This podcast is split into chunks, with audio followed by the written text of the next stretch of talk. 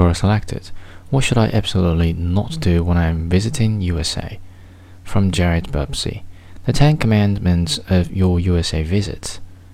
Though short, always remember you are in a vast land that is the same size as Western Europe. Though short, not call the USA the States, it is America until you go back home.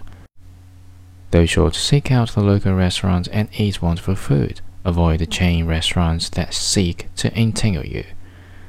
Thou shalt speak English, for we do not know any other language. Thou shalt not fear the south or the interior parts of the country. Southerners are hospitable people with wonderful food and beautiful accents. Thou shalt visit the national parks and state parks, which are the most beautiful places in our country. Thou shalt not talk about any international politics, for we know little about how our country impacts yours. Thou shalt forget everything you have seen in a Hollywood movie, for we do not live out our fantasies.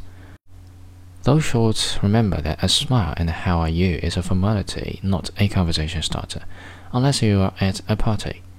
Thou shalt research the states you are visiting, for they are all vastly different from each other.